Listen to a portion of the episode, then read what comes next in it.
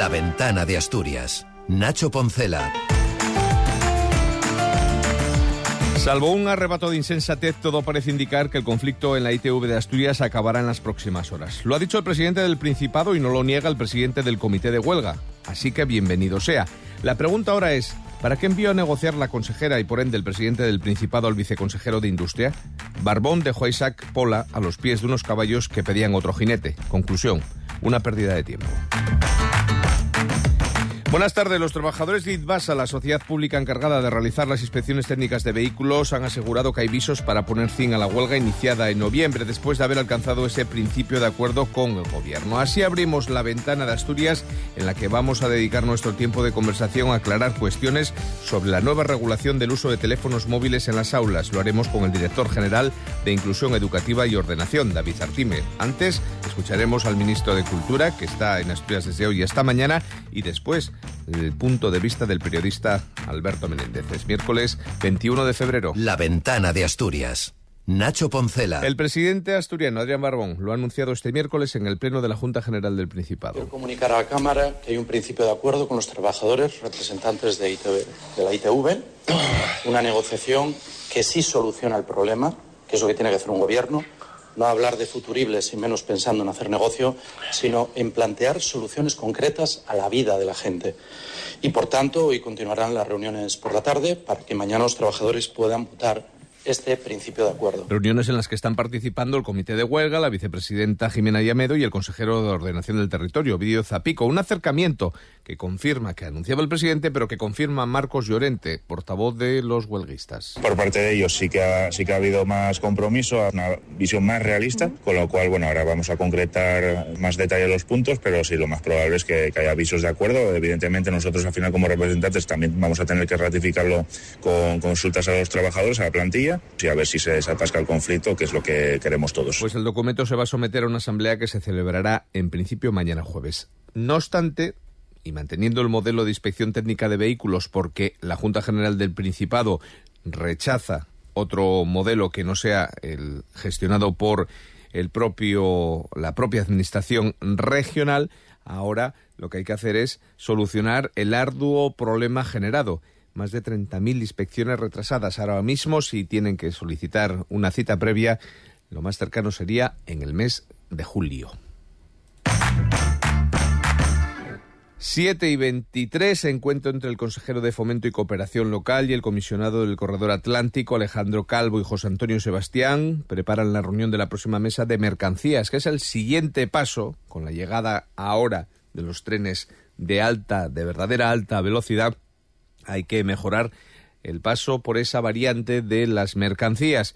Desde el Principado ya se ha calculado el impacto que puede tener para Asturias. Escuchamos al consejero Alejandro Calvo, que por cierto mañana estará en esta ventana de Asturias. Estimamos eh, que ya vamos a disponer de un potencial de crecimiento superior al 15% para, para el transporte de mercancías, que hay un ahorro eh, de cerca del 66% para las empresas que lo están haciendo y lo que vamos a hacer desde el Gobierno del Principado en coordinación con nuestros empresarios, pero también con el Ministerio, es un trabajo de un estudio detallado. Y no dejamos este ámbito de las infraestructuras porque en el Pleno del Parlamento se ha aprobado por unanimidad una proposición presentada, una proposición no de ley presentada por la diputada de Podemos, Covadonga Tomé, y enmendada por el PSOE que insta al Gobierno a licitar en esta legislatura el desdoblamiento del corredor del Nalón. Estamos hablando de los cuatro kilómetros entre Sama y el entrego. Este compromiso se extrae en funciones de las conclusiones que los estudios de trazado y de impacto ambiental determinen. El Gobierno ya había anunciado que se realizarían en esta legislatura. Escuchamos a la, a la diputada Covadonga Tomé. El desdoblamiento es una actuación sobre un tramo de casi cuatro kilómetros, incluida en el Plan Director de Carreteras, y la Administración regional no debería escudarse en su alto coste, teniendo en cuenta que se acometieron ya otras acciones, como por ejemplo la Y de Bimenes, que costó tres veces más y tenía una media de 2.000 vehículos al día. La ventana de Asturias. Nacho Poncela. Hace unos días estaba el ministro de Fomento en Asturias y ahora es el de Cultura, Ernesto Tasum, de visita en el Principado. Ha asegurado esta tarde desde Mieres que su departamento trabaja para que el asturiano como lengua con reconocimiento estatutario se ha tenido en cuenta.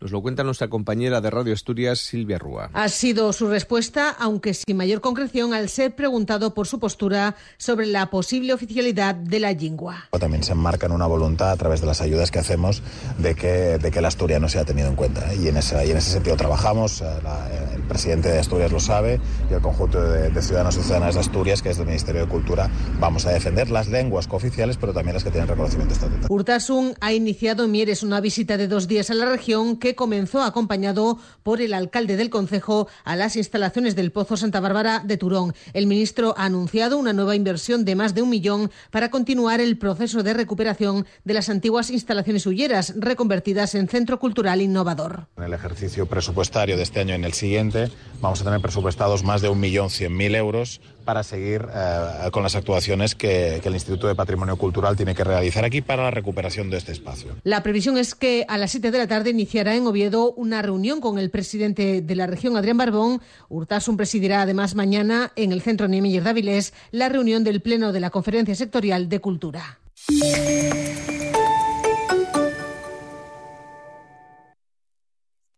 Ser Gijón. Si buscas un coche para tu negocio, no dejes de visitar Valgisa Profesional. Somos el concesionario número uno en Asturias, con el stock más grande de vehículos comerciales de las marcas Citroën, Fiat, Opel y Peugeot. ¿Necesitas un vehículo adaptado a tus necesidades? Lo tenemos. ¿Financiación a medida? La tenemos. En Valgisa Profesional no solo ofrecemos coches, ofrecemos soluciones. Visita nuestro nuevo espacio en el Polígono de Roces con horario ininterrumpido de lunes a viernes de 9.30 a 8 de la tarde. Estar con todo el... ¿Crees que todos los sofás son iguales? Prueba un sofá Crenfor y cambiarás de idea al instante. Crenfor Sofás. Aprovechate de las rebajas de Crenfor. Sofás de calidad a precios de fábrica. Crenfor Sofás. Diseñamos, creamos y personalizamos el sofá de tus sueños. Crenfor Sofás. Carretera Oviedo Gijón, kilómetro 11 Pruvia o crenfor.es. Crenfor Sofás. Rebajas a precios de fábrica. Cadena Ser. 100 años de radio. La ventana de Asturias. Nacho Poncela. Pues a las 7 y 27 de este miércoles 21 de febrero, tiempo de conversación en la ventana.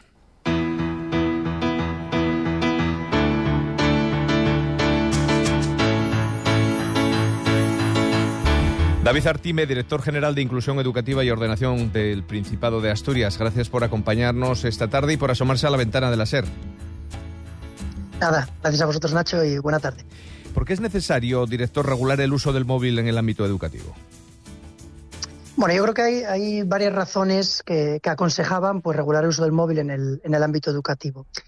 Eh, en primer lugar, bueno, pues eh, la, la, búsqueda de un entorno propicio para el aprendizaje. Eh, yo creo que cuando hablamos de teléfono móvil eh, podemos encontrarnos con un dispositivo que sí que es cierto que puede aumentar nuestra productividad, pero que en ciertos entornos, como el ámbito educativo, pues puede ser un distractor importante. Y lo que buscábamos pues, con esta regulación es precisamente esto, tratar de generar un entorno de aprendizaje lo más enfocado y minimizar pues, las distracciones que pueden reducir el, el rendimiento entre, entre los estudiantes. Hay otra razón también, sí. Adelante, adelante. Hay, hay otra razón también, que, que, es que los centros educativos eh, son espacios en los que hay que fomentar la socialización y, esa participación activa, la interacción entre compañeros, y, y, nace también de una búsqueda de tratar de recuperar esa comunicación tú a tú que quizá pues por la omnipresencia tecnológica se, se estaba perdiendo. Y hay una tercera razón, y es que era una demanda eh, importante de las direcciones de los centros y de las familias, ¿no? sobre todo especialmente dirigida a las etapas superiores que nos demandaban una regulación mínima que les eh, diese certidumbre a la hora de poder incluir en sus reglamentos orgánicos, pues, eh, eh, cómo se debería de utilizar el, el, el, móvil en el ámbito educativo. Las normas que ha aprobado y que ha publicado ya el Gobierno de Asturias a través de la Consejería de Educación son muy claras, pero ¿todavía es necesario decir que en infantil y primaria es un espacio libre de móviles? Bueno, es cierto que, esto fue un tema de, de debate y reflexión aquí en, la Consejería de Educación, porque no nos consta que, que, en educación infantil y primaria se estuvieran utilizando los móviles en el entorno escolar, pero sí que también éramos conscientes de que cada vez, eh, como sociedad, estamos entregando estos dispositivos a, a, los niños y a las niñas a una edad cada vez más temprana, ¿no? Y por tanto nos parecía importante hacer esa referencia en las instrucciones para, que, para dejar clara esta circunstancia y si bien eh, no es un problema que pueda existir ahora, sí que podría existir a futuro. ¿Cómo se va a regular en Asturias en las etapas superiores? ¿En qué casos se podrá utilizar el móvil y en cuáles no? Bien, en el caso de, las etapas superiores, y aquí eh, centraríamos el debate concretamente en educación secundaria, bachillerato, formación profesional y enseñanzas de régimen especial, únicamente se podrá utilizar el dispositivo siempre que sea con fines educativos, de una manera supervisada y en actividades que previamente estén programadas. Es decir, tiene que ser una actividad planificada y cuyo objetivo, eh, el objetivo de uso de la herramienta, sea siempre eh, educativo. Podríamos pensar, por ejemplo, eh, en una visita a un museo en, la que una aplicación de realidad aumentada pues, pudiera potenciar el aprendizaje o, una actividad de geolocalización en el área de, educación física. Por lo tanto, el uso sí está permitido, pero sí que se, se regula a determinadas circunstancias. ¿Lo podrán utilizar en espacios de recreo, es decir, fuera de las aulas? Eh, no. El tiempo de recreo, los cambios de clase, los pasillos, hablamos siempre de tiempo lectivo, ¿no? Pero lo que es más importante para nosotros es que el tiempo de recreo tiene que ser un momento de descanso, de socialización, de compartir con los compañeros y, por lo tanto, en ese, en ese momento su, su utilización también estará, estará limitada. Quizás sería el momento de crear esos espacios o esos rincones para dialogar, ¿no? Ya que no van a poder utilizar los móviles. Eh, bueno, yo, creo que realmente el espacio ya, ya lo tenemos, ¿no? Eh, el tiempo de recreo para todos los que estudiamos siempre fue un momento distendido, un momento de juego, de participación, eh, de, compartir, y quizá es el dispositivo el que nos focaliza la atención hacia él y nos la detrae del resto de compañeros y de, y de lo que ocurre en el, alrededor. ¿Y no sería más fácil que no lo trajesen directamente, el móvil al centro? Eh, bueno, realmente eh, yo creo que tenemos que partir de que, de que el móvil no es un, dispositivo prohibido. Eh, y además que a nosotros la palabra prohibición tampoco nos gusta. Siempre nos, enfocamos más a, limitar el uso. Realmente creemos que no podemos ni debemos prohibir la entrada del dispositivo. ¿no? Además que siempre, siempre hablamos de una excepcionalidad. hay, hay momentos y hay determinado alumnado que por sus circunstancias personales puede requerir de su utilización y eso está contemplado en la norma.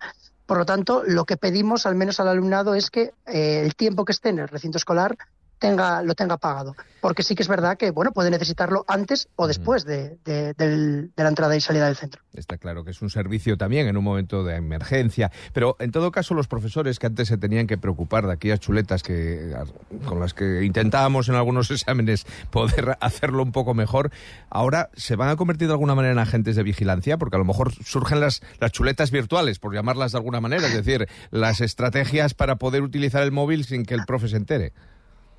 Hombre, eh, realmente pues, los profesores, como con cualquier conducta tipificada en los documentos organizativos del centro, pues tendrá que actuar. No, no debería suponer un problema el que se haya incorporado este, esta regulación. Al final, eh, lo que sí que pedimos es que con tranquilidad y sin agobio los centros vayan incluyendo en sus documentos organizativos cómo va a ser el uso, el uso del móvil en, en, los distintos centros y obviamente los, los docentes pues tendrán que eh, ser garantes de que, de que la normativa se, se, cumpla. Por lo tanto, en principio no, no vemos problema por esto. No lo sé, me estoy imaginando entradas a clase como en una reunión de alto secreto donde todos dejan los móviles a la entrada en un caldero. No supongo que no va a ser así, ¿no? No, no, realmente el dispositivo eh, puede tenerlo el alumnado consigo, eh, lo óptimo es que sería que lo tuviese guardado. En cualquier caso, el dispositivo debe estar apagado dentro del recinto escolar, salvo que se autorice su utilización. ¿Y podrán disponer de sus dispositivos los educadores? Es decir, ¿deberán predicar también con el ejemplo ellos? A ver, eh, cierto es que esta regulación se plantea únicamente para el alumnado porque realmente es el objeto de nuestra intervención. En, el caso del profesorado no nos consta que haya ningún problema, pues, pero en cualquier caso, pues oye, tenemos que aplicar el, sentido común. Habrá ocasiones en las que como docentes pues eh, sea eh, justificable el uso del móvil y en aquellos casos en los que sea una actividad incompatible, pues por supuesto que no lo, no lo utilizaremos, como, como así hacemos. ¿Qué ánimo han recibido, no obstante, de las personas educadoras? Bueno, yo, yo creo que, lo que estamos recibiendo es una sensación de alivio, una sensación de alivio porque realmente ahora tienen una regulación mínima a través de la cual pues, ellos poder operar en sus centros educativos y trasladar esa regulación mínima a los documentos organizativos. Por lo tanto, como te comentaba antes, era también una demanda de los centros y, yo creo que está siendo bien, bien recibida. ¿Y han testado la opinión de padres y madres? Eh, también es parte eh, demanda de las familias. realmente las reuniones periódicas que, que la consejera tiene con las asociaciones de padres y madres mayoritarias nos trasladaban también esta necesidad y bueno, y en ese ejercicio de, permeabilidad y de intentar dar respuesta a las, a las necesidades que, plantea la sociedad, porque no podemos olvidar de que, de que la problemática que puede estar asociada a los móviles es un problema global y que por lo tanto afecta al sistema educativo y como problema global tenemos que, trabajar sobre él. Pero lo cierto es que las familias también son partidarias de que, de que se regulase su uso. Bueno, supongo que harán un seguimiento ¿no? de cómo está funcionando. En todo caso, si no se cumplen estas normas, ¿habrá sanciones o no es el objetivo en este caso? Bueno, realmente lo, que introducimos en la norma es que el incumplimiento de, la norma reguladora del uso de los móviles lo que comporta pues, bueno, es la, retirada del dispositivo previo apagado por parte del alumno o la alumna y siempre en presencia de, dos eh, testigos, ¿no? De manera que luego los centros establecerán los procedimientos para custodiarlos y, en su caso, devolverlos al final de la, jornada escolar. Eso es lo que tenemos eh, introducido en las instrucciones. Pues agradecemos mucho esta explicación que seguramente también nuestros oyentes les ha aclarado algunos temas. Director general, yo no sé si usted piensa que a lo mejor dentro de unos años esto será como ver ahora fumar a alguien ¿no? en un centro público. ¿Cómo se podía hacer eso durante tantos años y no lo hemos eh, regulado antes? ¿no? no sé si tienes ese. Bueno, el, eh, realmente hablamos de una muy nueva tecnología, ¿no? El, uso de los móviles, ah, podríamos decir que está todavía eh, en pañales. Mm. Eh, es un dispositivo que acabamos de, empezar a introducir en nuestra vida y, por lo tanto, como todo lo nuevo, hay que ir acotando su, su utilización para que sea lo óptimo y que, y que, bueno, sea realmente para lo que, para lo que está destinado. Entonces, yo quiero pensar que con el tiempo todo esto se va a ir normalizando y realmente conseguiremos que se utilice para lo que, para lo que realmente está diseñado. Pues esperemos que así sea. David Artime, director general de Inclusión Educativa y Ordenación de la Consejería de Educación del Principado de Asturias, gracias por sus explicaciones y estar esta tarde aquí en la ventana de la SER. Nada, gracias a vosotros. Un saludo.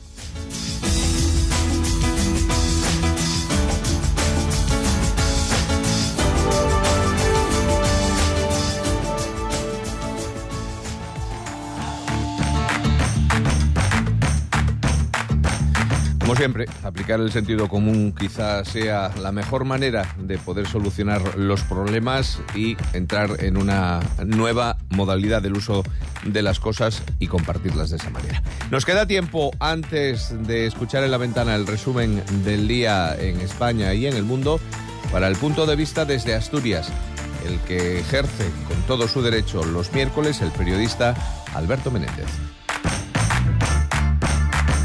En las elecciones europeas de 2014 comenzaba la carrera ascendente de dos partidos que venían a regenerar la política española, Podemos y Ciudadanos. Y ciertamente en los siguientes años tras estos comicios parecía que sí, que iban por el buen camino. Pero todo fue un espejismo. El Partido Naranja hace ya tiempo que dejó de tener influencia. El grupo de los morados tardó algo más, incluso formó parte del gobierno central en coalición con el PSOE. Pero tras lo visto en Galicia el pasado domingo, su desaparición parece ser ya un hecho. La demagogia, el populismo, el exceso de ego, la soberbia y los constantes errores de bulto en la estrategia a seguir por parte de sus líderes les llevó al fracaso cuando tenían todas las de ganar con el bipartidismo en entredicho. Pero en Galicia quedó patente también la debilidad de dos fuerzas parlamentarias aparentemente al alza, Sumar y Vox ambas fuera del Parlamento gallego y con cierta implantación en Asturias, aunque la primera de ellas no cuente con representación en la Junta General del Principado y por lo tanto permanezca bastante ajena a la política regional. Aquí sumar es simple y llanamente IU. Si está presente en el Parlamento Autonómico Vox, está solo eso. No como la anterior legislatura, en donde el presidente del Principado, Adrián Barbón, Incluso reconocía en privado el valor de algunas de las intervenciones de su por entonces portavoz Ignacio Blanco. Ahora no. Ahora prima única y exclusivamente el populismo, lo que viendo ejemplos anteriores no les vaticina nada bueno. Lo de los dineros del gobierno socialista es una obsesión demagógica de Vox. El varapalo de ayer de Barbón a su ahora portavoz Carolina López no tiene desperdicio cobra tanto como él dijo, pero está claro que sin la misma responsabilidad. Más bien habría que decir que sin ninguna responsabilidad.